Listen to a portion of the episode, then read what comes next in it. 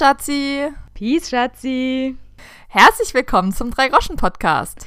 Herzlich willkommen auch von meiner Seite zu der besagten Sensationsfolge, in der wir beide aber wohl leider auch ein bisschen gestresst sind, beziehungsweise ging es gerade schon damit los, ich rief Schatzi an und ihr erster Satz war, lass uns sofort loslegen, ich habe keine Zeit. Eine Stunde später Jetzt haben wir dann auch losgelegt. Exactly, dass daraus dann doch natürlich erstmal ein obligatorisches einstündiges Einsprechen folgte, war nicht zu vermeiden. Aber tatsächlich ist es manchmal sogar so, dass wir uns zwei Stunden lang einsprechen, dann nehmen wir eine Stunde lang Wenn's auf reicht, ja. und dann äh, sprechen wir uns nochmal zwei Stunden lang aus, so quasi als, wie sagt man, erstmal Warm-up, dann gibt es das richtige Workout und dann gibt es nochmal das Cool-Down. Ja, definitiv. Unsere Podcast-Aufnahme ist einfach so richtig wie so das perfekte Fitness-Workout fürs Gehirn und die äh, Artikulationsorgane. Und heute machen wir das mal in der Quick-Version. Aber die ist so uh, umso kurz und knackiger. Aber das soll nicht zum Nachteil für diese Folge sein. Ja, das ist nicht Nachteil für diese Folge. Wir haben einfach nur uns nur eine Stunde lang über unser Leben und äh, unseren Gossip ausgetauscht und nicht zwei Stunden. Und wir werden danach wahrscheinlich auch direkt auflegen, weil ich, äh, ich mache mal einen auf weißes Kaninchen und sage keine Zeit, keine Zeit. Ich äh, habe am Samstag eine Seminaraufgabenabgabe illustrieren und ich bin zwar für meine Verhältnisse ganz gut dabei, also es wird jetzt nicht eine komplette Nachtschicht, aber ich muss mich ranhalten, dass ich dann noch fertig werde. Hab gerade aber schon eine halbe Stunde damit verbracht, ein Show and Tell mit Laura zu machen und ihr nochmal zu zeigen, was ich so produziert habe. Und Laura sagt, es ist nicht schlecht. Also ich bitte dich, das habe ich überhaupt nicht gesagt. Ich habe, das ist mega hammeraffen geil, habe ich das gesagt, ist das. Also ich bin hier überhaupt nicht Team, ja, kann man nicht meckern, ja, überall Einsen, ja, nicht schlecht, kann man nicht meckern. Wenn ich was richtig gut finde, dann sage ich das auch in... Außer bei sich selber. Mit, da hast du wohl auch wieder recht. Aber ansonsten, wenn es darum geht, dass ich andere, andere lobe, dann kann ich da gar nicht euphorisch genug sein. Deswegen denke ich auch, dass das, was wir ja. gerade gemacht haben, dich jetzt rein empowermentmäßig, motivationstechnisch definitiv nach vorne gebracht hat. Ja, deswegen mache ich das auch. Meine beste Freundin wird auch immer bombardiert. Mit kriegt dann immer, wenn was fertig geworden ist und ich es gut finde, egal zu welcher Tages- und Nachtzeit, kriegt sie ein Foto. Diesem, guck mal, da, ist gar nicht so scheiße geworden.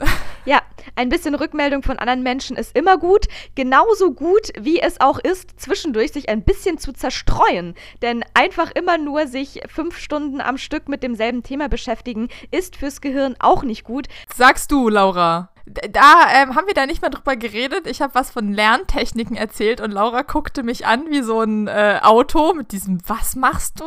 Ja, das kann ich mir gar nicht vorstellen. Ich arbeite einfach fünf Stunden durch und dann habe ich alles erledigt. Und ich bin so, ich brauche die Ablenkung. Ich benutze die Pomodoro-Methode, so 20 Minuten was machen, fünf Minuten sich eine Pause gönnen, dann wieder 20 Minuten was machen. Laura guckt schon sehr irritiert. Diesem, was will sie von mir? Was ist das? Ja, und vor allem, was hat das Ganze mit Tomaten zu tun? Tun? Pomodoro? Ja, das hat ein Italiener sich ausgedacht und du kennst doch sicher, zu Hause gibt es ähm, die Eieruhren in Paprikaform die kamen vor mir in dieses Haus, weil ich hasse Paprika. Und dieser Italiener, der sich das ausgedacht hatte, hatte eine Eieruhr in Tomatenform. Und diese Eieruhr konnte man bis 20 Minuten hochdrehen. Und dann hat er quasi damit, ich glaube, was nicht, seine Doktorarbeit oder sowas geschrieben, immer diese Eieruhr auf 20 Minuten zu stellen, die dann runterticken zu lassen. Wenn die geklingelt hat, hat er sich 5 Minuten gegeben und dann hat er die Tomate wieder auf 20 Minuten gestellt. Und deswegen heißt diese Methode Pomodoro-Methode.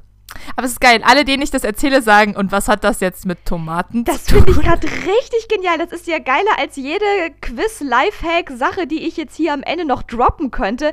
Warum heißt die Pomodoro-Methode Pomodoro-Methode? Da hätte ich mir jetzt sonst was aus den Fingern gesaugt, was das irgendwie metaphorisch mit irgendwelchen Tomaten zu tun haben könnte, weil man die ja, wenn man eine richtig gute Bolognese kocht, in Stücke schneidet und die ist auch in verschiedenen äh, Schichten aufgebaut aufgebaut. Dann gibt es da ja so Kammern, dann ist da das Fruchtfleisch, dann ist da der Schlodder, dann sind da die Samenkörnchen, dann ist da dieser grüne Strunk. Ich habe doch keine Ahnung, aber dass es am Ende einfach nur um eine Eieruhr geht, finde ich sowas von genial. Aber es wäre doch auch total cool für genial daneben zu sagen, was ist die Pomodoro-Methode? Und dann raten sie los. Absolut. So wie unsere Mutter, glaube ich, auch mal irgendwie eine Quizfrage sogar irgendwo eingesendet hat, oder ich weiß es nicht genau, aber ich weiß, dass sie mal bei irgendeiner Physiotherapie war und dort haben die doch tatsächlich die sogenannte Cremetöpfchen-Methode angewendet. Und sie war davon so fasziniert, dass sie dann nach Hause kam und meinte, ich hätte auf jeden Fall eine Frage, die könnte ich auch bei Genial daneben einschicken. Ich weiß nicht, ob sie das dann jemals gemacht hat, aber das wäre doch auch lustig, die Leute raten zu lassen, was ist die Cremetöpfchen-Methode? Und es hat nichts mit Konditorei zu tun. Nein, es ist ein neues Folterinstrument bei der Physiotherapie. Oder das heißt Folterinstrument, das ist ja nur so ausstreichen, ne? Aber es ist so, als würde man Sachen aus einem Cremetöpfchen. Ja, also holen. ich glaube, das ist gar nicht mal so folterig. Gut, kommt wahrscheinlich drauf an, was für einen Körper du hast und was für. Kommt auf die ähm, Stelle genau, an. Genau, und was, was für Blessuren du gerade hast. Aber an sich ist es eher eher eine Massagetechnik, die wohltuend sein soll. Und dass es wirklich so ist, wie so, genau, so Creme aus einem Töpfchen rausholen, dass du da halt das so im kreisförmig rausstreichst in gewisser Weise. Ja. Ja, cool. Kann, schreiben wir mit der Pomodoro-Methode auf für genial daneben. Aber das ist jetzt einfach ein Lifehack, Leute. Äh, falls ihr Probleme beim Lernen habt, wirklich stellt euch einen Wecker, 20 Minuten arbeiten und dann gönnt ihr euch 5 Minuten auf Instagram zu gucken oder was weiß ich zu machen, euer Hirn abzuschalten und dann wieder Wecker stellen. Und das hilft total, wenn man hochgucken kann und sagt, okay, ich muss mich noch 5 Minuten konzentrieren und dann darf ich mich entspannen. Da bin ich wesentlich effektiver. Theoretisch gehört dann auch noch dazu, dass du dir vorher die Arbeitspakete machst, die du in diesen 20 Minuten abarbeiten möchtest. Ähm, das mache ich nur bedingt. Ne? Aber das ist eigentlich, wenn man das ganz krass durchzieht, dann teilst du dir wirklich alles in diese 20-Minuten-Pakete ein und arbeitest das dann ab und gönnst dir dazwischen 5 Minuten etc. Aber mir hilft's, dem prokrastinierendsten Lerner dieser Welt. Ja, und ich sage dazu nur, aber das habe ich ja schon mal in einer anderen Folge erwähnt, dass ich das Wort Prokrastinieren ja. erst im dritten Semester meines Studiums kennengelernt habe.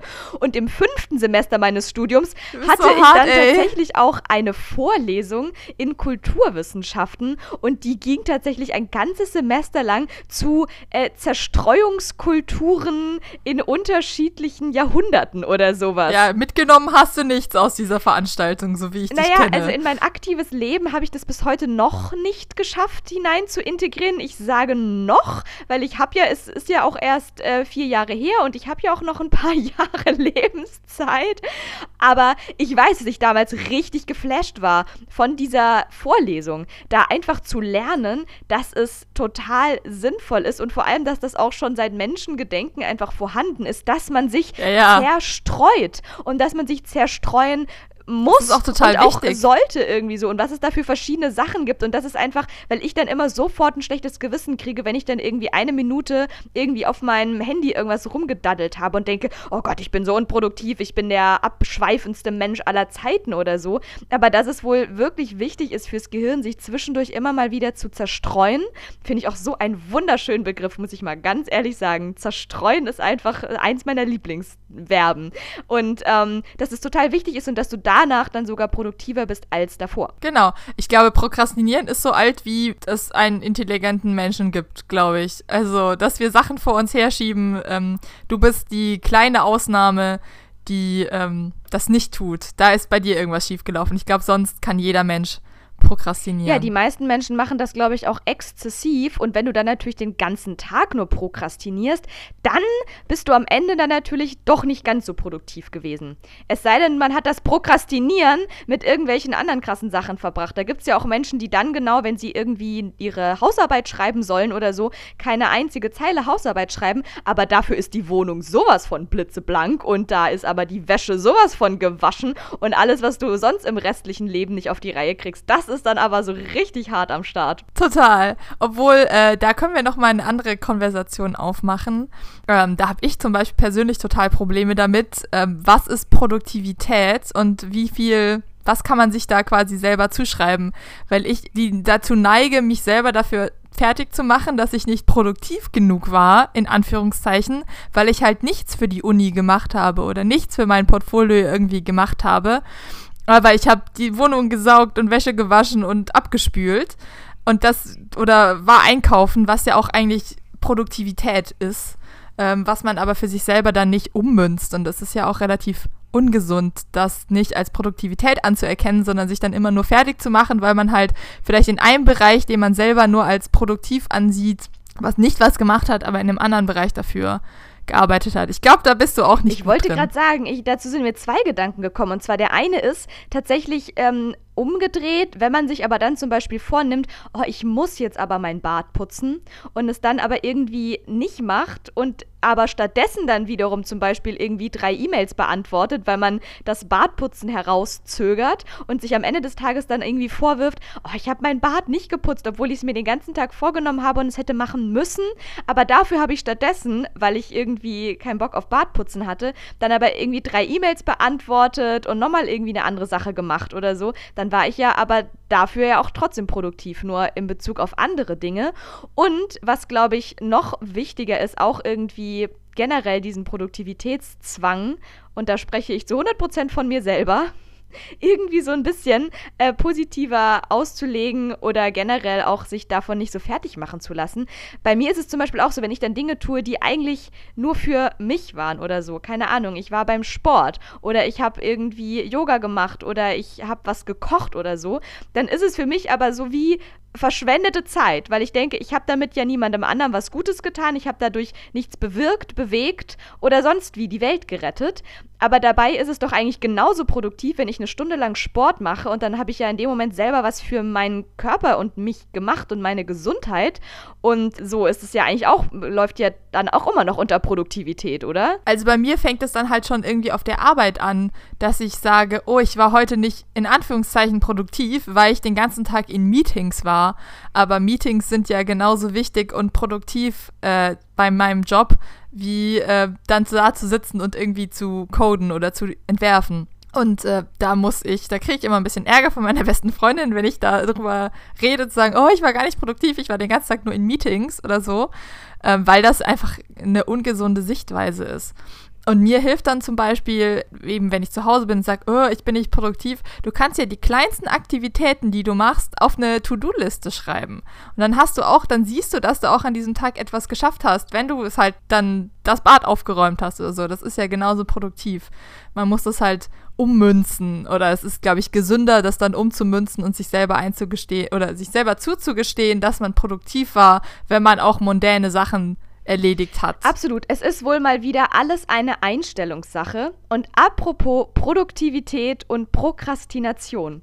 Ich denke, es gibt keine größere Institution auf diesem Planeten, die die Begriffe Produktivität und Prokrastination so exzessiv ausgelegt hat in den letzten Jahren, wenn nicht sogar Jahrzehnten, wie das Ding, an dem ich vorgestern live mit meinem Körper selber anwesend war und wo ich schon die letzten zwei Wochen lang davon er erzählt habe und versprochen habe, dass ich davon ausführlich heute berichten werde und meiner sämtlichen Instagram-Community schon irgendwie alles. Ich habe dich sehr gefeiert. Es waren grandiose Stories, Laura. Die solltest du öfter machen. Ja, ich sollte öfter so kleine Abenteuer am Flughafen machen oder so.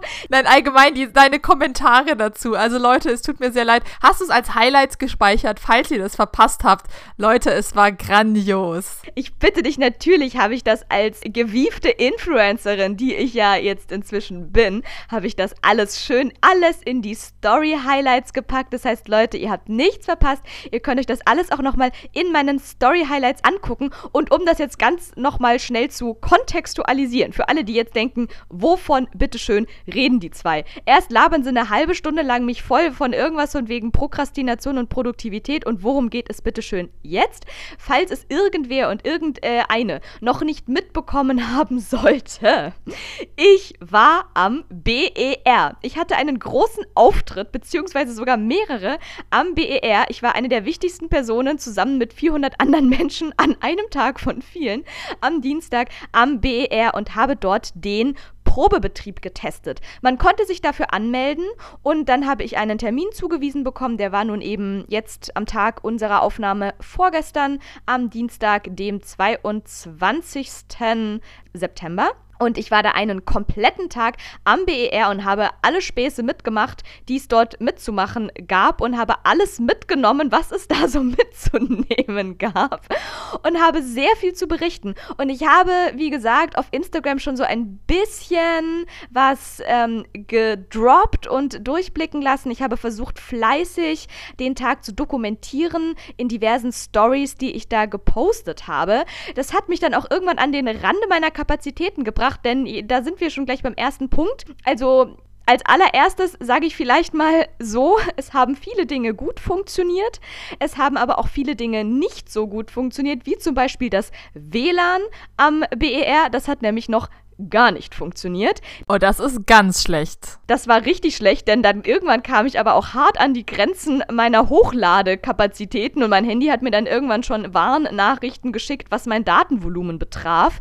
Und dementsprechend versuchte ich dann permanent mich in dieses BER-WLAN einzuloggen, was leider wirklich noch nicht ging. Und was witzigerweise am Ende des Tages auch ein Punkt war auf dem Fragebogen, den ich auszufüllen hatte. Wir mussten da einen ausführlichen Fragebogen ausfüllen mit allen möglichen Dingen, die wir so erlebt hatten, wo wir dann draufschreiben sollten, wie wir das empfunden haben oder wie das geklappt hat, von ja, eher ja, eher nein bis nein und Anmerkungen. Und beim WLAN konnte ich eindeutig ankreuzen, Nein, es hat leider überhaupt nicht funktioniert. Aber Schatzi, jetzt die wichtigste Frage. Wie war das Veggie-Sandwich? Ja, das haben mich auch alle gefragt. Das ist auf jeden Fall die allerwichtigste Frage. Ja, tatsächlich, man kam dort an und dann ging es auch direkt quasi, einer der ersten Programmpunkte war auch direkt erstmal zum Catering zu gehen. Fand ich schon mal richtig gut. Und es gab auch ein vegetarisches Catering und ein nicht vegetarisches Catering. Genau, das war räumlich getrennt. Da gab's, ich habe gesehen, ein Schild mit so einem Pfeil links nicht äh, links vegetarisch, rechts nicht vegetarisch. Da dachte ich mir, okay, wird man da gesplittet? Dürfen die Nicht-Vegetarier die Vegetarier gar nicht angucken oder? Quasi, genau so war's. Es war pure Segregation. Nein, Scherz. Ähm, das mit diesen Pfeilchen war eh eine sehr lustige Sache, denn äh, wir kamen da an und es ist ja schon auch eh eine längere Reise. Also ich war auch insgesamt eine Stunde unterwegs, um da überhaupt erstmal am BER anzukommen. Und ich muss dazu sagen, ich wohne quasi schon Richtung BER. Also ich wohne hier schon im östlichen Teil von Berlin und bin quasi schon auf der Einflugschneise und war trotzdem noch mal eine Stunde unterwegs. Für Menschen und Menschinnen, die irgendwie in Charlottenburg oder sonst wo wohnen. Gut, die haben es jetzt bis Tegel vielleicht nicht mehr nicht so weit. Ich von hier bräuchte ewig bis nach Tegel, aber zum BER, es ist echt eine Weltreise. Man fährt erstmal schon mindestens eine halbe Stunde bis zum Flughafen Schönefeld und dann nochmal mit dem Bus echt noch mal richtig eine Weile Autobahn und alles Mögliche. Wir hatten da dann so einen Shuttle extra für den Probebetrieb, kam dann da an und dann gab es dann auch diverse Ausschilderungen, bis man dann überhaupt irgendwie reinkam und auch zum Catering. Und das war auch schon, wo ich so dachte, geil. Erste lustige Sache. Ähm, auf einem Schild war dann nämlich irgendwie so alle Pfeile nach links, war dann irgendwie, da geht's lang für die Komparsen und alle Pfeile nach rechts, da geht's lang für die Bauarbeitenden. Fand ich übrigens auch sehr interessant, dass da die Bauarbeitenden sogar gegendert wurden aber die Komparsen halt dann wieder nicht. Nee, Sternchen sind schwer, Laura. Das werde ich jetzt jedes Mal sagen, wenn du dich darüber aufregst. Sternchen sind schwierig. Naja, und vor allem, also ich will jetzt hier auch gar nicht, weil da habe ich erst ey, wieder am Wochenende eine richtig lange, interessante Diskussion gehabt und auch vorgestern nochmal wieder eine richtig crazy Debatte in, äh, einem, äh, in einer Mediathek meines Vertrauens gesehen. Und das ist wirklich ein krasses Thema und ich will da jetzt gar keine Debatte aufmachen, von wegen ist es, sollte man gendern, sollte man nicht gendern ändern. Ich finde aber nur, wenn man es macht, dann konsequent. Oder wenn man es nicht macht, dann auch bitte konsequent. Aber das fand ich halt einfach nur kurios, dass da die einen gegendert waren, die anderen nicht. So viel erstmal dazu. Und was aber eigentlich noch viel lustiger war, für die Komparsen ging es dann nämlich überhaupt nicht nach links, sondern geradeaus. Also diese ganzen Pfeilchen-Schilderlines, die da schon überall rumstanden, das war schon mal einfach nur geil. Wo ich so dachte, es geht ja schon mal richtig gut los hier am Flughafen. Aber auf dem Bild sah das ja so aus, als wäre das abgesperrt und dann sieht man dir, du musst halt dann auf der linken Seite dieser Absperrung weiterlaufen. Also, es war nicht optimal, aber es war jetzt auch nicht die Katastrophe. Nein, ne? ich habe da auch gut reingefunden. Wir kamen da ja auch alle rausgespült von diesem Shuttle und immer schön der Masse hinterher. Und ich war auch tatsächlich, wie du es prophezeit hattest, ich war noch vor, vor Eröffnungsbeginn war ich dort, aber auch nicht alleine, sondern mit allen anderen. Und ich muss aber auch dazu sagen, so diese Stunde, die ich dann hatte von 9.30 Uhr bis 10.30 Uhr, so quasi dieses Check-in-Zeitfenster, das hat man auch gebraucht. Gut, zumindest für eine Influencerin wie mich, die für allen wie jeden Weg doppelt so lang braucht, weil sie alles ja nochmal fotografiert und dann gleich posten muss. Ich glaube, wenn man das einfach nur abgelaufen hätte, wäre es schneller gegangen. Aber wir kamen dann wirklich auch erstmal an, dann alles lang in einer Schlange. Klar, durch Corona ging auch alles ein bisschen länger, weil Abstand und wir waren auch in Gruppen eingeteilt. Ich glaube, das war generell auch gestaffelt irgendwie an dem Tag. Wir waren da irgendwie die frühesten und waren so um die 100 Leute und es waren aber wohl an dem Tag selber insgesamt über 400 Menschen als äh, KomparsInnen da irgendwie am Start. Und dann wurde man verifiziert auf diversen Ebenen und kam dann irgendwie rein und hat dann aber direkt dort drinnen, noch vor dem Veggie-Sandwich, hat man dann auch schon gleich Geschenke überreicht bekommen, wo ich dachte, ja, das ist auf jeden Fall auch schon mal richtig klug gemacht. Erstmal so ein bisschen Zucker für, für die Affen irgendwie so. Ähm, wir haben dann auch richtig geile Sachen geschenkt bekommen. Ich bekam überreicht erstmal einen äh, Hipsterbeutel. Damit meine ich so ein, das, was man früher als kleines Kind noch irgendwie als Turnbeutel bezeichnet hatte. Bei uns heißt das Hipsterbeutel. Also ich glaube, das haben wir intern getauft. Das ist Hipsterbeutel. Laura hat einen Hipsterbeutel, wo drauf steht, die Einstellung macht den Hipster. Den habe ich ihr mal customized äh, und geschenkt. Laura hat auch einen Jutebeutel, auf dem drauf steht, äh, bis alle heulen. Absolut. Und ich habe auch einen Jutebeutel, auf dem draufsteht, ich bin kein Turi, ich wohne hier. Ja, aber der ist nicht von mir. Nein, den habe ich von einer sehr lieben anderen Freundin geschenkt bekommen. Shutout in diesem Sinne hier einmal kurz an Chesley nach draußen. So, äh, auf jeden Fall habe ich jetzt auch noch einen geilen Hipsterbeutel, auf dem einfach mal BER draufsteht. Warum nicht? Ja, die Bändel sind total cool. Das ist das, was mir auffällt. Die Kordeln sind schwarz-weiß gedreht. Ja, und ich glaube, sie sind sogar so ein bisschen reflektierend. Also, dass du auch bei Nacht auf dem Rollfeld wahrscheinlich dann nicht überrollt wirst. Aber dafür ist es doch da, oder? Das Rollfeld. Ja, da hast du wohl eben auch wieder recht. Aber auf jeden Fall ist er, glaube ich, sowohl reflektierend als auch wasserfest, also einfach nur mega geil. Geilster, geilster Jutebeutel, Shutout an das BER-Team. Und in dem Jutebeutel drinne, nee, warum sage ich Jutebeutel? Es ist gar nicht Jute, es ist ja irgendwas Plastemäßiges. Sonst wäre er ja nicht wasserfest. Auf jeden Fall war dann auch noch da drin so ein geiler Thermosbecher, den man so zuschrauben kann und dann kannst du da so äh, eine kleine Öffnung eröffnen und dann ist da so ein kleines Trinkloch und dann kannst du da Kaffee oder ein anderes Heißgetränk deines Vertrauens draus trinken. Sowas besaß ich tatsächlich noch nicht. Deine Kurkuma-Latte? Ja, beispielsweise Kurkuma-Latte könnte man da zum Beispiel auch drin transportieren. Ganz wichtig, gerade auch jetzt im Frühling, wenn es wieder kälter draußen wird. Leute, trinkt Kurkuma-Latte. Im Frühling? Habe ich gerade Frühling gesagt? Ja, das war mal wohl der klassischste freudsche Versprecher des Monats. Ja, es ist Herbst. Die schlimmste Jahreszeit. Nein, die beste Jahreszeit. Direkt nach Winter. Die schlimmste Jahreszeit, direkt nach der noch schlimmeren Jahreszeit, nämlich dem Winter. Aber das sagt das kleine Herbstkind, das in äh, einem Monat Geburtstag hat. Ich bin ein absolutes Sommerkind. Ähm, jetzt wisst ihr das auch. Ich habe tatsächlich auch immer, ich habe immer Herbstdepressionen. Das ist äh, jetzt ein neuer Lifehack zu mir. Ich trauere immer dem Sommer ganz schlimm nach. Und zwar so lange, bis wieder Sommer ist. Also habe ich immer nur so eine ganz kurze Glücklichkeitsphase im Jahr und den Rest des Jahres trauere ich einfach dem Sommer nach. Das ist mein Zustand. Irgendwann musst du doch mal nach Kalifornien umziehen. Absolut. Das, da wird kein Weg dran vorbeiführen. Entweder Kalifornien, wenn da irgendwann jetzt in zwei Monaten dann was Gutes Neues gewählt wird und wenn die Waldbrände das nicht komplett einmal äh, weggemacht haben. Ansonsten wird es dann wohl eher, naja, vielleicht wenigstens sowas wie Südfrankreich oder so, sollte doch mal drin sein. Ja, Laura träumt ja immer noch vom Atelier in Mougin. Obwohl Atelier, du bist ja nicht der, der Künstler. Dein, dein Schreibraum irgendwo in Mougin mit Sicht auf. Willst du die Sicht auf Gras oder willst du die Sicht auf Cannes? Ich möchte natürlich die Sicht auf Cannes. Ich bitte dich. Was für eine Frage. Du willst die Sicht auf Cannes. Also, wenn ich da schon in so einem kleinen, kleinen äh, Bergdörfchen hocke, dann möchte ich aber bitte auch immer noch die Aussicht auf meine mondäne Stadt nach da unten haben. Ja, kleines Shutout an dieser Stelle für alle, die jetzt, äh, für, für ziemlich alle, die keine Ahnung haben, wovon wir sprechen. Mougin ist einfach der schönste Ort der Welt. Da waren wir vor einigen Jahren im Urlaub, also nicht direkt dort. Wir waren in Antibes. Das liegt direkt zwischen Nizza und Cannes. Natürlich, ja klar. Warum auch nicht? Da, da machen wir einfach Urlaub. Das ist drei Groschen Urlaub par excellence, kann ich dazu nur sagen. Und es war richtig, richtig schön. Und ich habe Laura dahin geschleift. Wir waren da, ähm, wir haben uns so eine Einführungsveranstaltung quasi angeguckt und dann erzählte sie, dass man, wenn man toll essen gehen will mit schöner Aussicht, man nach Mougin muss. Und dann meinte ich, Laura, da müssen wir hin. Laura war erstmal voll unbegeistert, so wie irgendwo in die Pampa zum Essen gehen. Hm, ich bin nicht überzeugt. Dann konnte ich Laura davon überzeugen und sie war sowas von geflasht.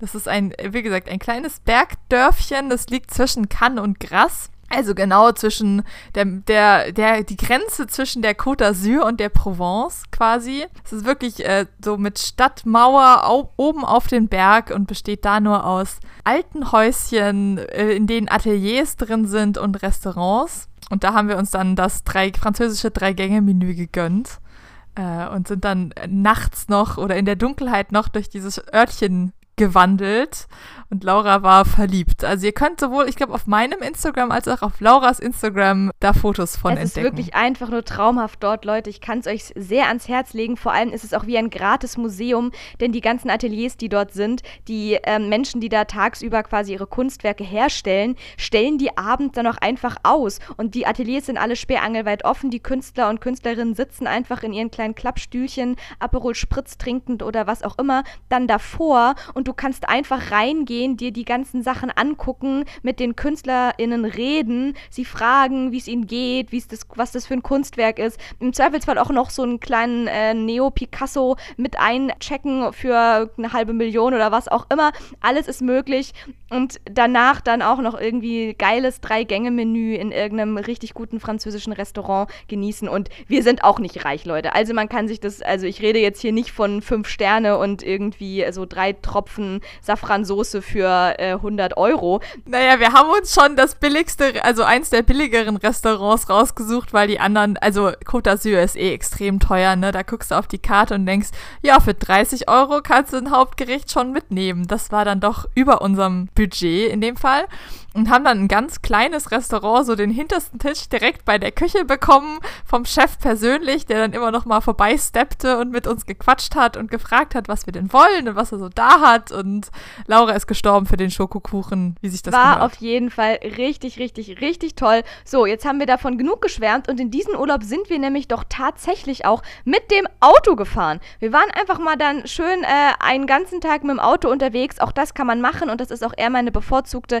Reisemöglichkeit Möglichkeit direkt nach dem Zug. Aber jetzt geht es hier ja gerade nicht ums Autofahren, sondern es geht ums Flugreisen. Also zurück zum BER. Aber schöne kleine Zerstreuung zwischendurch war das, auf jeden Fall. Ja, es läuft. Zerstreuung on fleek. Naja, auf jeden Fall, wir bekamen dann unsere kleinen Geschenke. In dem Hipsterbeutel war dieser Trinkbecher, dann war da noch ein geiler Kugelschreiber drin, den man auf jeden Fall auch gebraucht hat für die ganzen Notizen. Und dann war da noch irgendeine so komische Chipkarte drin, auf der drauf stand, hier, Laura Wilmeroth hat an dem, also das konnte man dann eintragen, hat an dem und dem Tag am Probebetrieb vom BER teilgenommen, wie so ein Ausweis.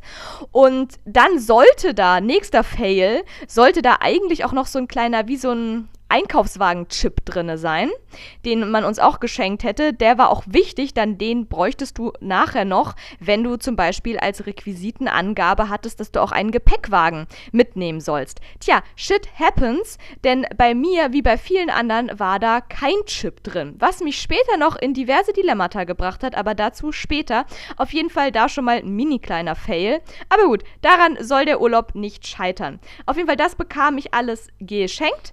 Dann ähm, bekam man tatsächlich dann noch bei der nächsten Registrierung einen Ausweis umgehängt mit einem geilen Schlüsselband. Schlüsselband durfte ich dann sogar auch am Ende behalten. Ausweis musste ich leider wieder abgeben. Und man bekam noch so eine richtig geile Warnweste. Sowas wollte ich einfach immer schon mal tragen. In Neongrün, wo hinten drauf stand BER, Probebetrieb, Komparse oder irgendwie sowas in der Art. Die mussten wir auch den ganzen Tag tragen. Und das, dann waren wir so kleine grüne Männlein und Fraulein, die da durch die Gegend gelaufen sind und haben uns sehr wichtig gefühlt. Ähm, Fun Fact nur, die MitarbeiterInnen dort hatten dann aber auch nochmal rote Warnwesten und dann gab es noch welche mit gelben Warnwesten. Ich weiß nicht, wie das zu unterscheiden war, doch wahrscheinlich die einen waren auch diejenigen, die uns dann quasi direkt betreut haben und das andere waren einfach Leute, die da halt noch sonst gearbeitet haben. Dann natürlich waren da auch noch Bauarbeiten am Start und so weiter. Und da komme ich auch schon zur nächsten Sache. Wie gesagt, wir kamen dann irgendwie rein, dann ging es weiter, als wir uns dann auch einmal komplett in äh, Schale geworfen hatten mit der Weste und dem Beutel und allem drum und dran. Dann ging es am Catering vorbei. Gab es jetzt eigentlich eine Maske? Ja, natürlich! Eine Maske habe ich auch geschenkt bekommen. Voll vergessen. Das war natürlich auch noch im Hipsterbeutel drin. Eine kleine, feine BER-Maske in dunkelrot mit schwarzen Nähten. Sehr, sehr schön. Ich habe sie noch nicht ausprobiert, aber vielleicht werde ich sie nachher noch, mache ich mal noch ein kleines Selfie damit und äh, poste das mal noch. So als kleine Illustration der ganzen Aktion. Genau, die habe ich auch noch geschenkt bekommen. Das ist auf jeden Fall auch eine richtig geile Sache. Aber wir hatten ja alle schon unsere eigenen Masken dabei. Also, ähm, aber klar, Safety first, falls jemand doch was vergessen haben sollte. Aber sonst wärst du ja gar nicht erst angereist, ne? Im Bus. Wärst ja gar nicht reingekommen, ne? Ganz genau. Im Bus musstest du ja auch schon die Maske aufhaben und so. Wobei tatsächlich die Maske haben wir noch vor dem Hipsterbeutel, fällt mir jetzt ein. Die haben wir gleich am Eingang, bevor es ins Gebäude reinging, überreicht bekommen mit der Registrierung. Das heißt, für alle, die zu dem Zeitpunkt doch irgendwie, aus welchen Gründen auch immer, keine Maske hätten haben sollen, hätten die dann tragen können. Ja, die sind dahin gewandert, ne? Ja, oder wenn du eine Einwegmaske anhast oder sowas und dann doch lieber die äh, Alltagsmaske lieber tragen möchtest, ist ja cool, dass du jetzt auch eine hast. Deine Kollektion wird größer. Auf jeden Fall, äh, dann ging es endlich zum Catering, bester Programmpunkt. Und naja, also es waren nicht zwei Räume, aber es waren wirklich wie so zwei verschiedene Buffets. Und Buffet ist schon auch sehr lustig, weil da standen halt einfach nur so Tüten drauf und jeder hat halt einfach eine Tüte in die Hand gedrückt bekommen. Aber es war wirklich getrennt. Es gab eine lange Tischreihe mit vegetarischen Tüten und eine mit nicht vegetarischen Tüten und die hat man dann in die Hand gedrückt bekommen und es sah auch schon sehr vielversprechend aus. Es, es duftete sehr gut aus dieser Tüte heraus nach sowas Brotartigem, aber das konnte ich noch nicht gleich auschecken, weil das war eingepackt in äh, Brotpapier, Butterbrotpapier, Papier, Butterbrotpapier, Papier. Schön nachhaltig. Absolut. Und dann war da noch ein kleines Äpfelchen mit drin. Und was ich sehr lustig fand, ich habe doch letzte Woche noch vorgelesen, irgendwas von wegen Müsli-Riegel und so stand da doch in der Beschreibung. Nee, du hast, du hast vorgelesen Riegel slash Müsli-Riegel. Ich habe das ja, ich habe ja diese Folge geschnitten, deswegen weiß ich, was sie da gesagt haben, weil du hast dann total gefeiert, dass du keinen Müsli-Riegel, sondern einen Mars und einen Twix bekommen hast. Und ich dachte mir, nein, nein, nein, in dieser, da stand Riegel slash Müsli-Riegel und vielleicht warst du bei der, bei der frühen Gruppe, da waren die Twix noch nicht aus und deswegen hast du dann Twix bekommen und keinen Müsli-Riegel. Das kann gut sein, ich war wirklich bei der frühen Gruppe, weil da war der Tisch noch komplett voll. Ich habe eine der ersten Tüten gekriegt. Siehste, und da hast du die guten Sachen abgestaubt. Ich habe noch einen Mars und einen Twix gekriegt, Leute. Das ist auf jeden Fall auch Shutout. So, und nachdem ich dann noch, noch kurz auf Toilette war und da schon mal gleich die sanitären Anlagen des BER ausgecheckt hatte. Und wie viele Punkte? Ja, 9 von 10. Also ich muss wirklich sagen, was ich positiv fand, es ist wirklich sehr geräumig, es ist stylisch, es ist irgendwie clean. Es war auch alles relativ sauber, aber ist ja klar, so viel Betrieb war da ja noch nicht. Gut, ein paar Sachen waren noch teilweise nicht montiert. Also es gab zum Beispiel noch keine Aufhängung für irgendwelche Haken, na, wo du dann deine Jacke oder so hinhängen kannst oder so. Ähm, und ein paar Lampen waren noch nicht montiert und es roch teilweise nicht so gut. Das waren so ein paar Abzüge.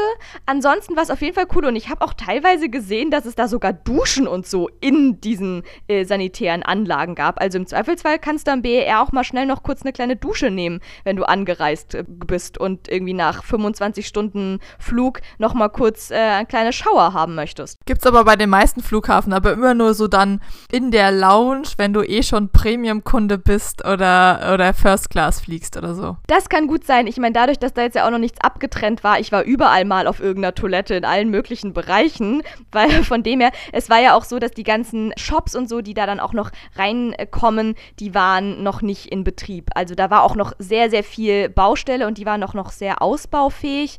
Das haben wir auch alles gesehen innen drin. Wann wollen die aufmachen? In anderthalb Monaten?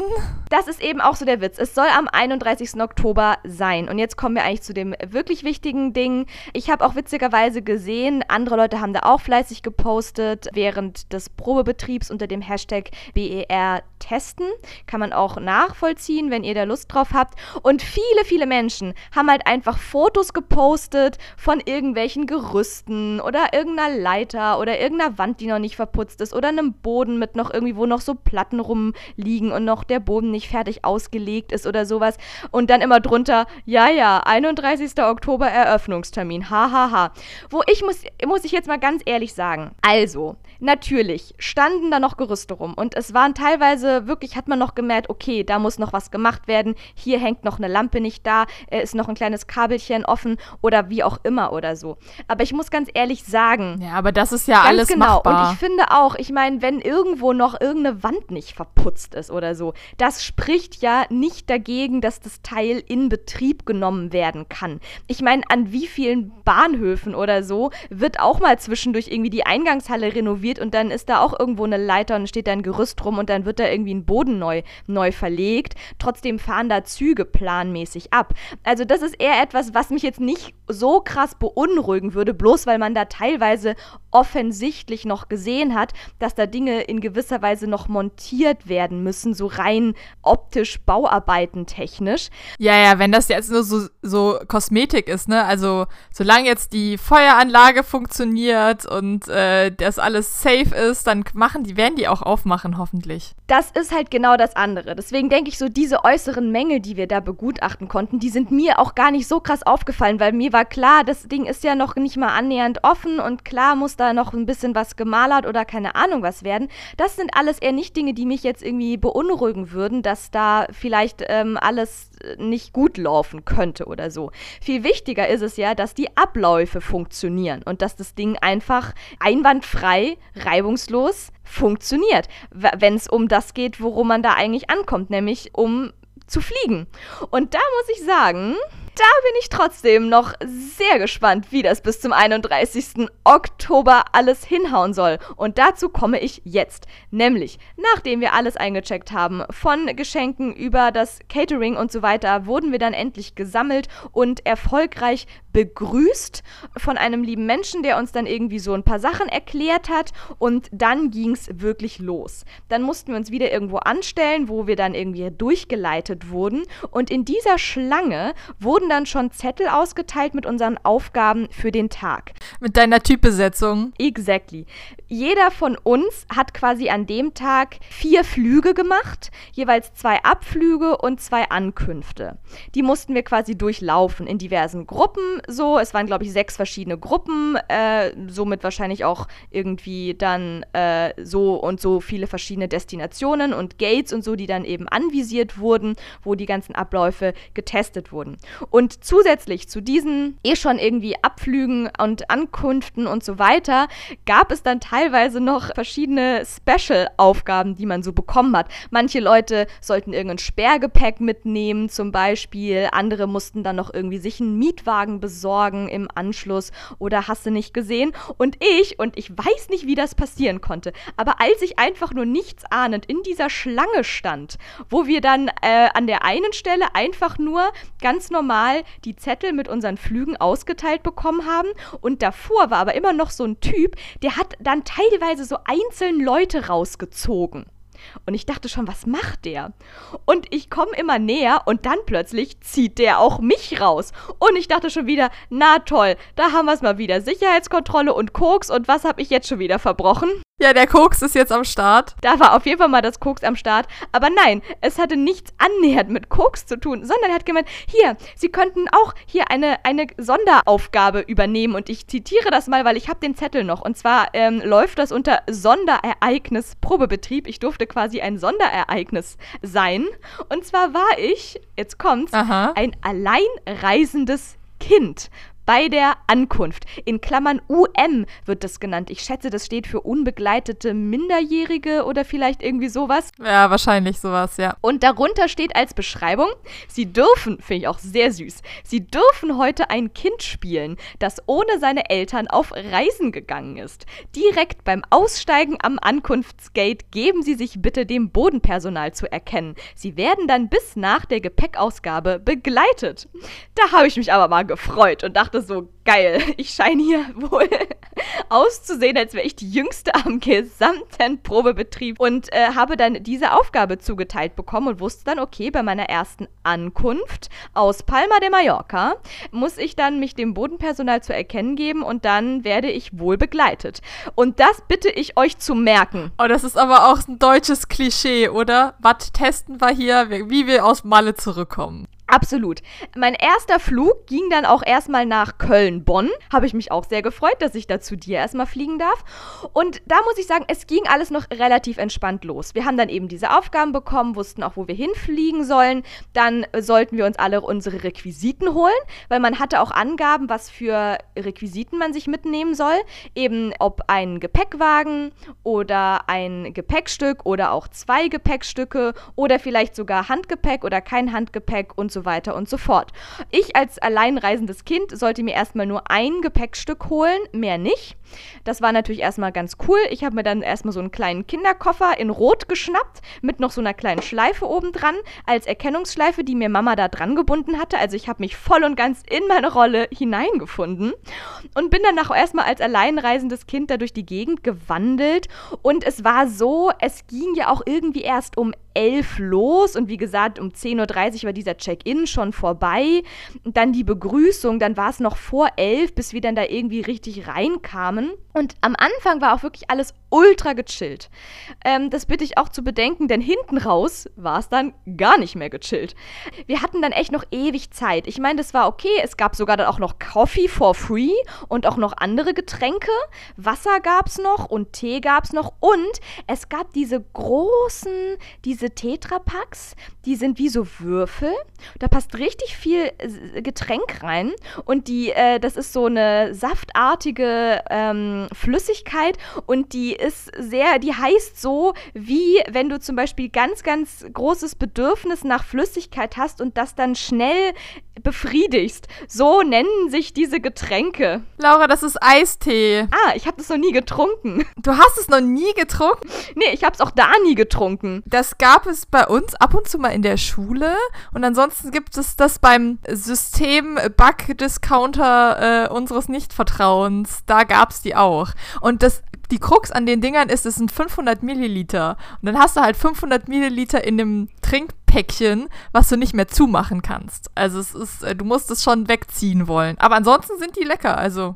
Ja, ja, die wurden auch hochfrequentiert, genauso wie das Wasser, das habe ich hochfrequentiert, das gab es auch in so Tetrapacks, die waren dann eher so hoch und die heißen auch so wie jetzt so ein, nicht Juwel oder nicht wie so ein Diamant, aber wir wissen, wovon ich rede. Naja, ja, das gab's okay. und ich habe mir dann noch da erstmal noch einen kleinen Kaffee geholt, war auch sehr nett, dünnster Kaffee aller Zeiten, aber egal.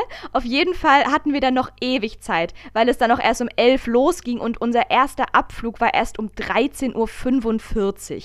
Das war wohl schon auch so geplant, dass man Zeit hat, sich auch erstmal umzugucken und zu orientieren. Und ich bin dann auch wirklich erstmal eine ganze Weile durch die Gegend gesteppt und habe mir das alles angeguckt. Es gibt auch wirklich ein bisschen was zu sehen. Es gibt wohl insgesamt, das habe ich später auch erst bei äh, der zweiten Sicherheitskontrolle, die ich an dem Tag hatte, wo dann sich alle schon so ein bisschen besser gekannt hatten und die Leute so ein bisschen wärmer miteinander wurden, auch das Personal mit uns. Und da wurde dann auch so ein bisschen rumgewitzelt. Und dann haben mir die zwei Leute von der Sicherheitskontrolle auch gesteckt, dass es wohl insgesamt fünf oder sechs Kunstwerke in diesem Gebäude gäbe. Mir ist aufgefallen, zum Beispiel ein Kunstwerk ist, dass der Boden in der Eingangshalle der ist quasi mit lauter Münzen belegt. Also das ist wie, als wäre da ganz viel, würde da ganz viel Geld auf dem Boden rumlegen, aber die Münzen sind so integriert in den Marmorboden oder was das ist. Das ist, glaube ich, das beste Sinnbild für den BER, das sie sich hätten jemals ausdenken können. Wir werfen das Geld auf den Boden. Wir treten es mit Füßen. Ja, der Witz ist nur, dass diese Kunstwerke alle schon pünktlich 2012 fertig waren. Im Gegensatz zum restlichen Flughafen. Genauso wie ein weiteres Kunstwerk. Davon habe ich auch ein Bild gepostet, was kontrovers diskutiert wurde. Und zwar ist das, das hängt über der großen Check-in-Halle. Ein riesengroßes quadratisches Geflecht aus so rotem Wirrwarr. Ich habe erst gedacht, das ist der rote Faden am BER, den es nicht gibt, weil es einfach nur wie so ein Knäuel ist, aber halt in viereckiger Form. Die Leute vom Sicherheitspersonal haben mir dann später verraten, dass das, und da hätte ich ja auch mal gleich drauf kommen können, ein fliegender Teppich ist. Das Ding ist ein Kunstwerk, das heißt Magic Carpet Ride, also wirklich hier der fliegende Teppich, der über dem BER hängt, in Rot von einer Künstlerin Pay White, heißt die, war eben auch schon pünktlich 2012 fertig. Ich habe leider diese Information nicht im Internet gefunden, aber es scheint wohl eine sehr hohe Summe zu sein, nämlich die Leute an der Sicherheitskontrolle, die mit Sicherheit ganz andere Summen verdienen im Monat. Die haben mir dann auch nur mit ähm, ja, höchster Pikiertheit gesagt, ja, ja, ich soll das mal googeln und äh, dann soll ich mir auch mal angucken, wie, wie teuer das Teil ist und vor allem, wie teuer die Reinigung einmal im Jahr für dieses Teil ist wo ich dann auch schon so äh, kleinen Unmut rausgehört habe beim Personal für dieses Kunstwerk. Ja, da brauchst du ja Fassadenkletterer für, die sich da dann hochziehen und die das dann irgendwie wahrscheinlich alles per Hand abwischen. Also wenn die dann eine Woche irgendwie mit Fassadenkletterern Faden wischen. Ja, vor allem, das ist auch kein Faden, das ist irgendwie aus Aluminium oder sowas, glaube ich. Ja, das ist ja noch besser. Stell dir vor, es wäre irgendwie Faden. Ja, ja, aber es ist wirklich so ein ganz feinmaschiges Gewirr und du musst es dann wahrscheinlich wirklich alles unter höchster Fingerspitzen Gefühligkeit mit Hand abwischen oder so. Also das könnte schon ein kompliziertes Unterfangen sein. Und da habe ich dann schon rausgehört, dass die da so ein bisschen unmutig waren mit der Sache, so wahrscheinlich, wie viel sie da so verdienen und ja. wie viel aber dann wieder rausgeballert wird für dieses äh, Red Carpet, äh, Red, stimmt, das ist sogar ein Red Magic Carpet Ride. Ähm, ja, noch mehr Sinnbildlichkeit. Ähm, so viel, wie viel da eben rausgeballert wird für dieses Kunstwerk und die Reinigung davon. So, aber Schatz, wie war dein Erlebnis als einzelne kleines Kind. Ja, jetzt kommt, okay, ja, da, da äh, gehen wir mal weiter. Genau. Also, ich habe dann wirklich noch eine richtig lange Weile da irgendwie rumgechillt. Dann habe ich auch irgendwann erfahren, dass meine Gate-Information auch erst um 12.45 Uhr kommt. Ich hatte also immer noch genügend Zeit. Und nachdem ich mir auch alles angeschaut hatte, habe ich mich dann irgendwo hingechillt und dachte mir so gegen 12 Uhr, ach, jetzt mache ich mal schön Lunch. Lunch mit View, denn ich hatte direkt Ausblick auf den Tower und die fette äh, Rollfläche, Landebahn oder wie immer man das Ding auch nennt und habe mich da einfach hingesetzt. Es war ja auch bestes Wetter und habe mein Veggie-Sandwich verspeist. Und ähm, was soll ich dazu sagen? Also, ich fand's geil. Auf einer Skala von 1 bis 10 würde ich ihm 7 Punkte geben. Was ich ein bisschen problematisch fand, es war halt, also es waren äh, jeweils zwei mal zwei so äh, Sandwich Toastscheiben in groß. Und das hatte natürlich eine gewisse wattige Konsistenz, obwohl es irgendwie Vollkornbrot war, aber es war natürlich für meine Verhältnisse immer noch ein bisschen wattig. Und was ich aber krass fand, es war echt fancy belegt. Also es war jetzt nicht einfach hier so Veggie-Sandwich, armer Käse mit Butter und Gurke oder so, sondern es war eine Frischkäsecreme mit Oregano, äh, Balsamico, sonst was Geschmack. Und dann war noch Rucola drauf und Grana Padano Käse. Uh. Fand ich ziemlich fancy und hat auch so geschmeckt, wo ich dachte, shut out. Wirklich wahr. Also, das ist ein besonderes Veggie-Sandwich und es war auch wirklich fein. Ich habe aber gleichzeitig auch wieder Stimmen drumherum gehört. Ich weiß jetzt nicht, was für fancy Sachen die Leute mit ihrem Nicht-Veggie-Sandwich drauf hatten. Ich habe da nur gesehen, gesehen, das war wohl auch nicht nur irgendwie Butter und Salami, die hatten irgendwie auch eine gelbe Schmotze und keine Ahnung was drauf. Und ich habe diverse Stimmen gehört von Leuten, denen das nicht gemundet hat. Wo ich mir dachte, naja, die hätten dann wohl doch lieber das Salamibrot und die Käsestulle oder so vorgezogen, weil irgendwie hier so Grana Padano, Rucola, Oregano, ähm, sonst was, Frischkäse, Sandwich, das war einigen wohl dann auch schon wieder zu fancy. Und ich habe wirklich von einigen gehört, denen das dann nicht geschmeckt hat und die dann doch lieber wahrscheinlich dann nur den Twix-Riegel vorgezogen haben. Ja, Apfel und Twix kannst du ja auch konsumieren, ne? Verhungerst du auch nicht mit. Und ich hatte aber tatsächlich da einen, einen sehr schönen Lunch und das war auch perfekt getimt. Dann äh, nämlich um 12.45 Uhr habe ich da meine äh, Information bekommen, wie lange ich zum oder wo, zu welchem ähm, Gate ich muss. Und was ich richtig geil finde, die geben dann auch immer an, wie lange du quasi zu Fuß zu deinem Gate brauchst. Ah, cool. Und das haben die wohl auch jetzt erst neu eingeführt, denn irgendwie weiter vor mir stand ein Herr und ich weiß nicht, ob der vielleicht schon mal an sowas teilgenommen hat vor einiger Zeit, weil er meinte, er hätte damals nämlich angegeben, dass er das äh, wichtig fände, anzugeben, wie lange man zu seinem Gate braucht, weil die Wege am BER ja wirklich auch oder generell an so Flughäfen ja sehr lang sein können. Oh ja. Und er hat das jetzt eben positiv hervorgehoben, dass das jetzt in gewisser Weise geändert wurde. Und ich habe dann eben auch diese Angabe gekriegt, es dauert 13 Minuten. Dachte ich mir, okay, das muss, ist gut zu wissen, weil da darfst du ja echt nicht trödeln, wenn du das irgendwie erst, wenn du das um 12.45 Uhr erfährst. 13.45 Uhr ist dein Flug, 12.30 Uhr ist letztes Boarding irgendwie so. Dann ist das Gate zu, da musst du, aber dann kannst du nicht mehr nochmal irgendwie rumchillen und noch dreimal aufs Klo gehen oder ein Selfie machen. Naja, aber du musst ja bedenken, Laura, du brauchst keine 13 Minuten für die Strecke. Du brauchst wahrscheinlich 8 oder so. Exactly, so war es auch. Ich habe es richtig gestoppt, weil ich dachte, ich checke das mal aus. Ich musste auch später angeben, ob ich die Zeitangaben auf, dem, auf der Anzeigetafel gut fand. Und ich habe es tatsächlich in 8 Minuten geschafft. Aber ich bin auch wirklich gut zu Fuß. Also es gibt ja auch Leute, die da nicht ganz so flott sind. Die brauchen dann, glaube ich, wirklich auch diese 13 Minuten. Aber das hat gut funktioniert. Ich habe auch mein Gate gut gefunden. Und dann war auch irgendwann das Boarding. Alles hat wunderbar geklappt. Tja, und dann ging es aber halt leider nicht in, einen, in, in ein Flugzeug, sondern nur in einen Bus.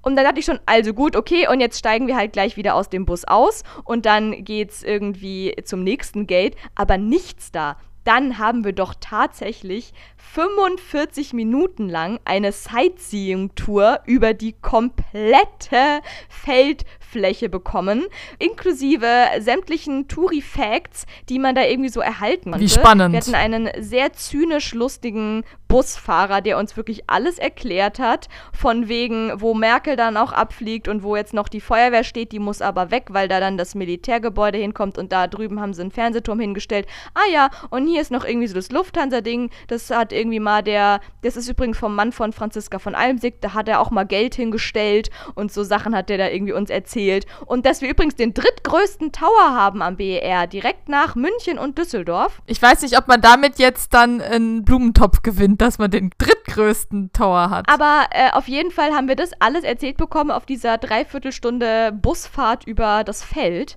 Und wir hatten auch eine Flugbegleiterin an Bord, die uns dann auch begrüßt hat und uns einen angenehmen Flug gewünscht hat, dass wir uns jetzt anschnallen sollen, dass wir keine Einweisungen in irgendwelche Schwimmwesten bekommen haben, war schon das Einzige. Sie hat auch Turbulenzen Turbulenzen angekündigt und bei jeder Kurve hieß es dann, ja, ja, ich habe ja von Turbulenzen gesprochen.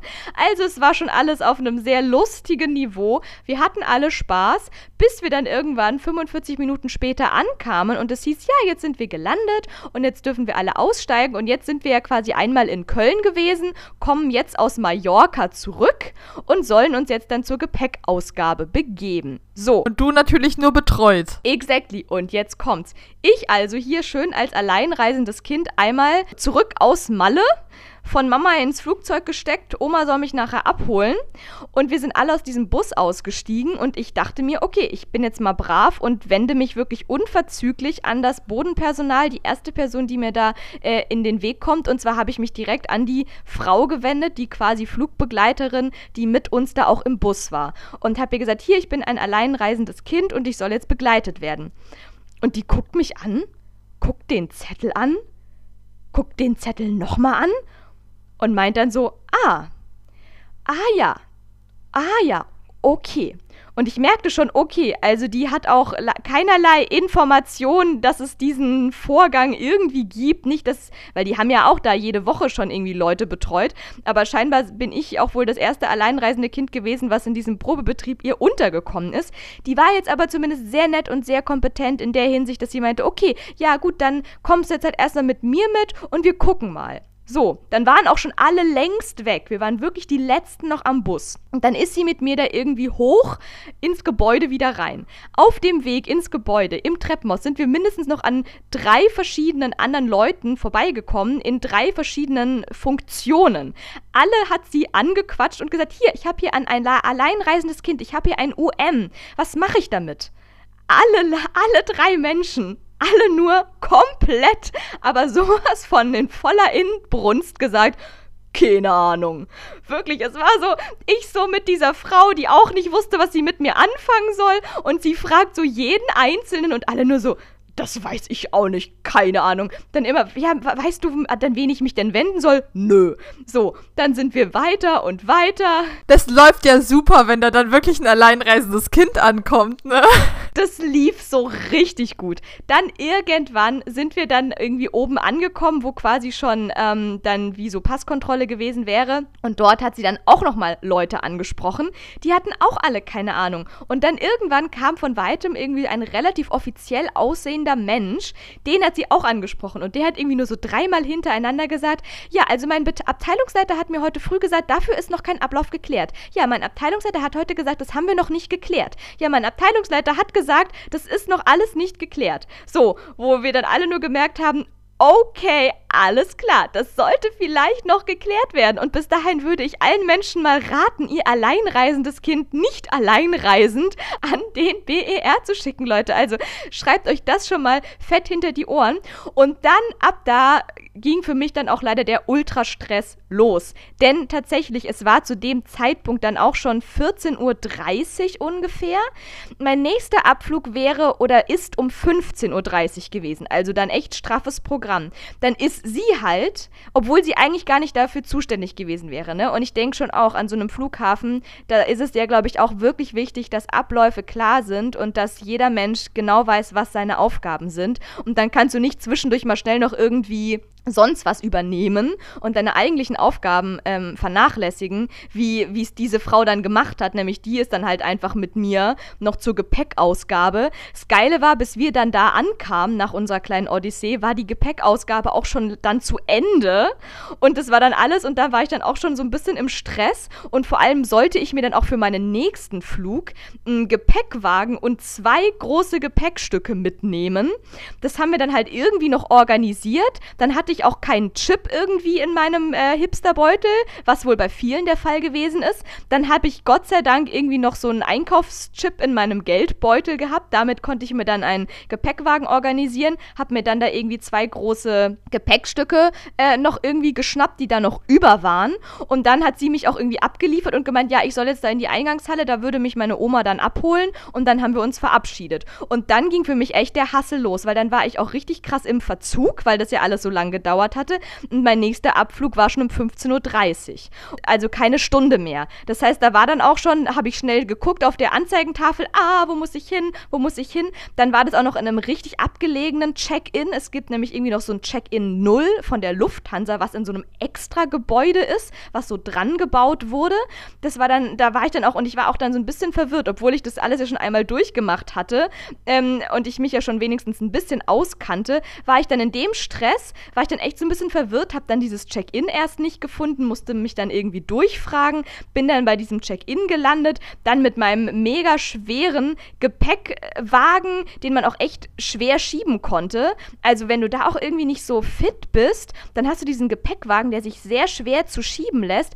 Fand ich schon alles ein bisschen schwierig. Ich dann da irgendwie angehetzt, dann meine fetten zwei Gepäckstücke aufgegeben, dann wieder auch zurück. Dann war ich auch wieder so kurz verwirrt, weil auch nicht gut ausgeschildert war, wie ich dann von diesem abgelegenen Lufthansa Null Check-in wieder zur Sicherheitskontrolle komme. Also da war dann alles echt irgendwie gar nicht mehr so entspannt wie am Anfang.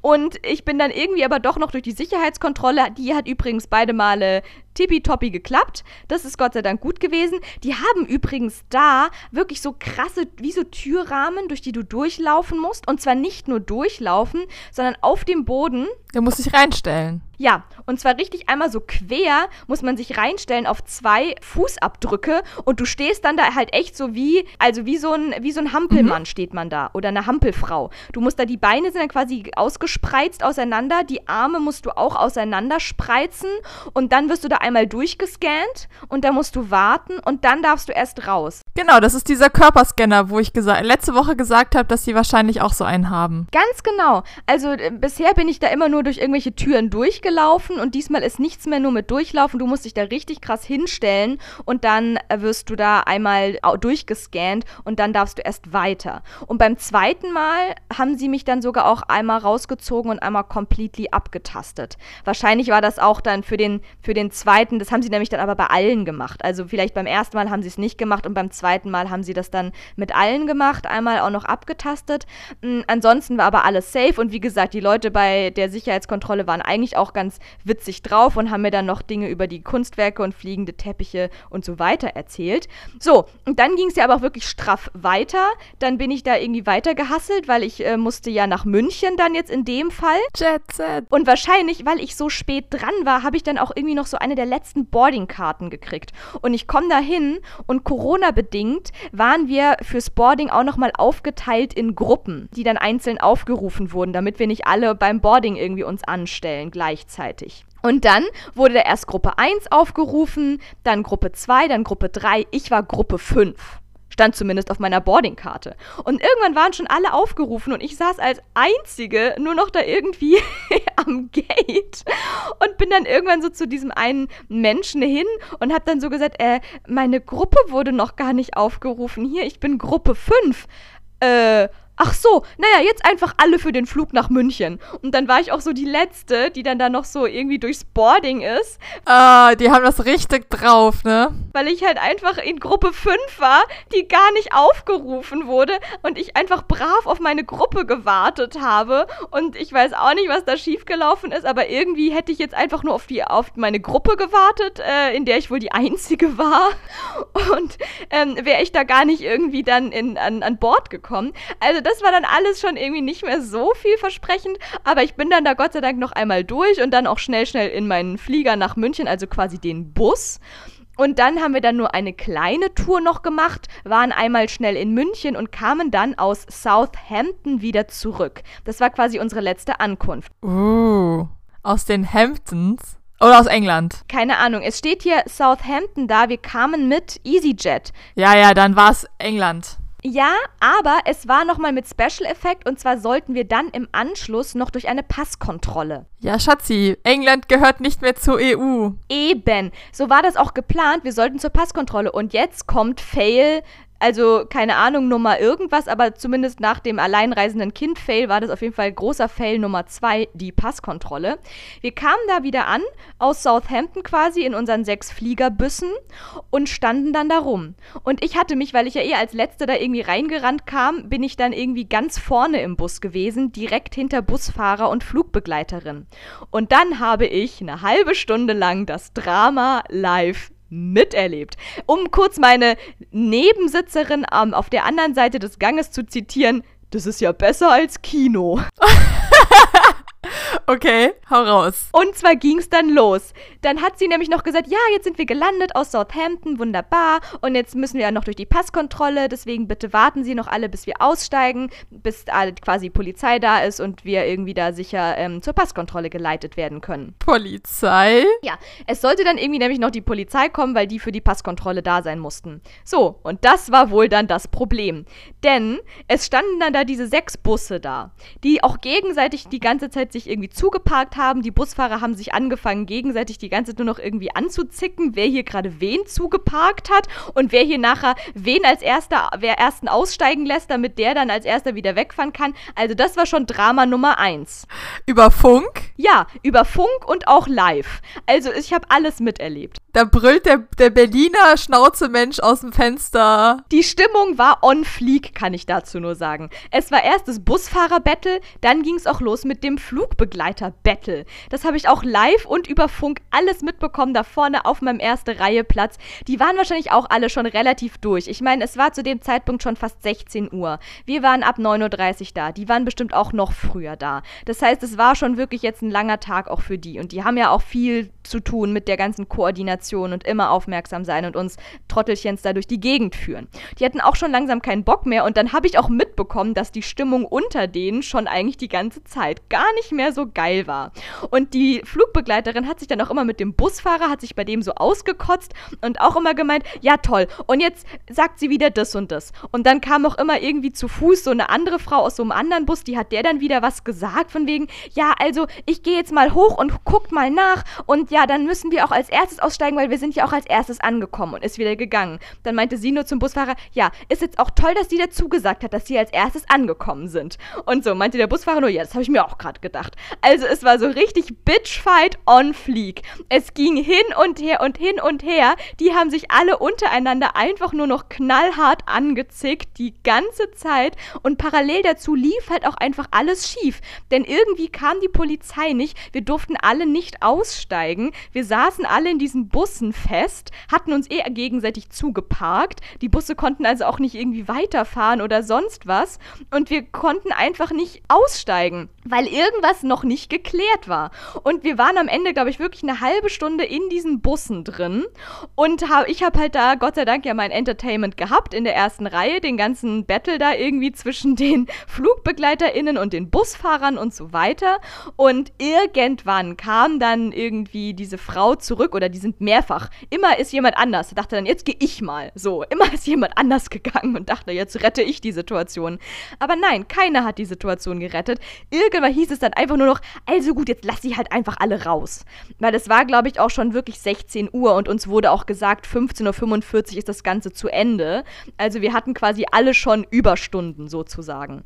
Und dann sind wir halt irgendwie alle ausgestiegen und sind dann da wirklich auch in einer, in dieser Ankunftshalle gelandet für die Passkontrolle und da war eine Schlange, das kannst du dir nicht vorstellen. Also eine Zimtschnecke ist nichts dagegen, so viel äh, einmal eingerollt war das alles in hin und her und hin und her Schlangen. Und wir dachten alle, okay, wow, wenn wir jetzt alle hier noch einzeln durch die Passkontrolle müssen, dann kann das ja, dann wird es hier heute 20 Uhr. Also dann kommen wir hier noch vor Sonnenuntergang nicht mehr raus. Und dann standen wir da auch irgendwie ein paar Minütchen und ich hatte mich schon irgendwie auf jetzt sehr langes Anstehen eingestellt, weil ich war ja auch im letzten Bus, bekanntermaßen die letzte im letzten Bus, weil ich ja Gruppe 5 bei meinem Boarding war und ich stand auch sehr weit hinten in der Schlange und dann plötzlich hieß es so, okay, alle Schleusen auf und dann kam eine Durchsage von wegen, ja, liebe, liebe ähm, äh, Komparsen, wir bedanken, bedanken uns dass Sie am Probebetrieb des BER teilgenommen haben und wünschen Ihnen noch einen schönen Tag und eine gute Heimreise. Und ich dachte so, hä, und was ist jetzt mit der Passkontrolle? Und wieso sollen wir jetzt einfach alle gehen? Okay, und dann sind wir aber halt alle einfach los und da irgendwie halt zur Gepäckausgabe, wo wir ja noch entlang mussten. Und witzigerweise, bis ich dann da auch irgendwie entlang gelaufen bin, kam in dem Moment mir eine Horde an Polizisten und Polizistinnen entgegen, hinter mir dann irgendwie die ganzen FlugbegleiterInnen, die ja da auch noch irgendwie als Letzte gewartet haben. Und dann hieß es nur von der Polizei, ja, wir haben keine Information gekriegt, wir wussten nichts, wir wussten von nichts, irgendwie so. Wo ich so dachte, okay, alles klar, das hat ja auch mal richtig gut funktioniert.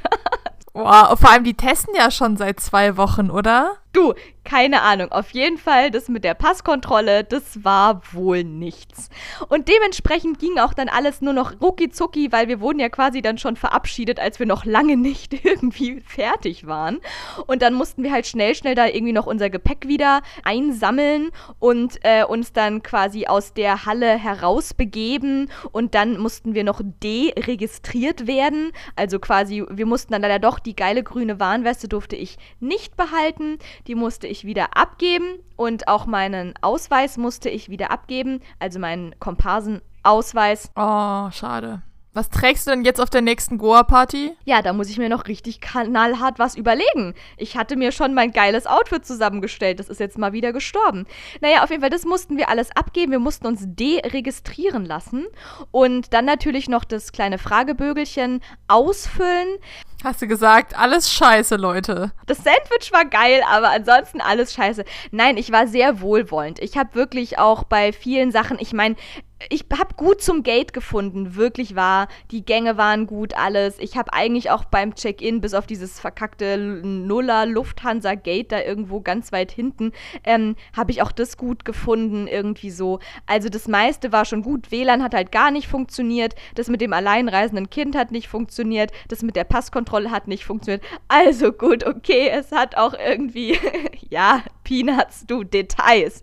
Details. Ich sag's dir, du, ich meine, du, weil, solange die da irgendwie noch die ganzen Gerüste wegkriegen und weißt du, weil das dachte ich mir dann halt im Nachhinein, als ich diese Posts gesehen habe. Meine Güte, es ist mir so wurscht egal, wenn da noch irgendwo ein Gerüst rumsteht und da halt irgendwo noch eine Lampe befestigt werden muss. Meine Güte. Aber wenn dann, wenn ich da dann mein Kind irgendwie alleine an den Flughafen schicke und dann ist das da lost am BER und keiner kümmert sich um mein alleinreisendes äh, Kind UM, ja, das finde ich dann ein bisschen katastrophaler. Oder wenn einfach die Passkontrolle nicht funktioniert und Leute irgendwie nicht einreisen können oder den Flieger eine Stunde lang nicht verlassen dürfen, weil einfach die Polizei keine Info kriegt und die Passkontrolle nicht funktioniert. Die Memo nicht bekommt, ja. ja, die Memo nicht angekommen ist. Das sind halt die Abläufe, die ich viel essentieller finde und die meiner Meinung nach definitiv noch überarbeitungswürdig sind. Und das war mein, mein Tag am BER. Alles klar. Ich glaube, ich befürchte, wir haben heute keine Zeit mehr für eine äh, Quizfrage.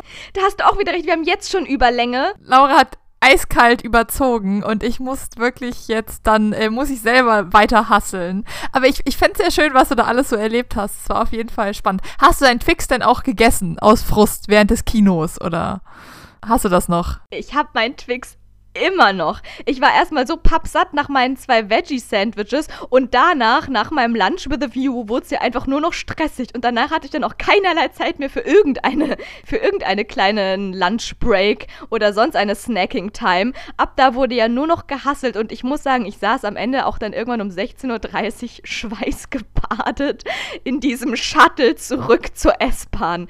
Definitiv. Ja, also es war schon ein aufregender Tag und äh, ja, du hast absolut recht. Jetzt haben wir schon Überlänge. Wir haben einfach am Anfang zu lange mit Prokrastination prokrastiniert, würde ich mal sagen.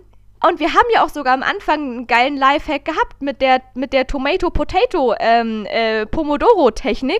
Das heißt, wir brauchen jetzt hinten raus gar nicht mal unbedingt für diese Folge noch was Geiles, obwohl ich wirklich noch eine coole Quizfrage rausgesucht hätte, die auch thematisch gar nicht mal so unpassend ist, aber die hebe ich mir doch jetzt einfach mal richtig fein auf für die nächste Folge.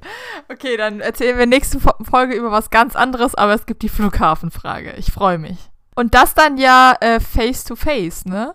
Ja, Leute, da könnt ihr euch jetzt schon mal drauf freuen. Nächste Woche wird's wieder historisch und wir werden mal wieder zur selben Zeit am selben Ort aufnehmen. Das mal so als kleiner Teaser. Na, gucken, ob wir diesmal in getrennten Räumen sitzen müssen, damit das mit den Mikros funktioniert oder ob wir so a conversation with am gleichen Tisch machen oder so. Mal gucken. Wir werden es herausfinden und wir werden euch live dabei teilhaben lassen.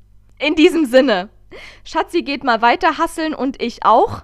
Und wir hoffen, dass ihr jetzt genau wisst, was am BER Phase ist. Ja. Und ihr wisst, was ihr dort tun solltet und was nicht tun solltet. Und in diesem Sinne, bis zum nächsten Mal. Es war mir eine innere Traumreise. Eine innere Traumreise auf dem fliegenden Teppich mit dir. Genau, ich wollte gerade sagen, ein innerer fliegender Teppichflug. Absolut. In diesem Sinne, bis zum nächsten Mal. Tschüss. Bis zum nächsten Mal. Tschüss.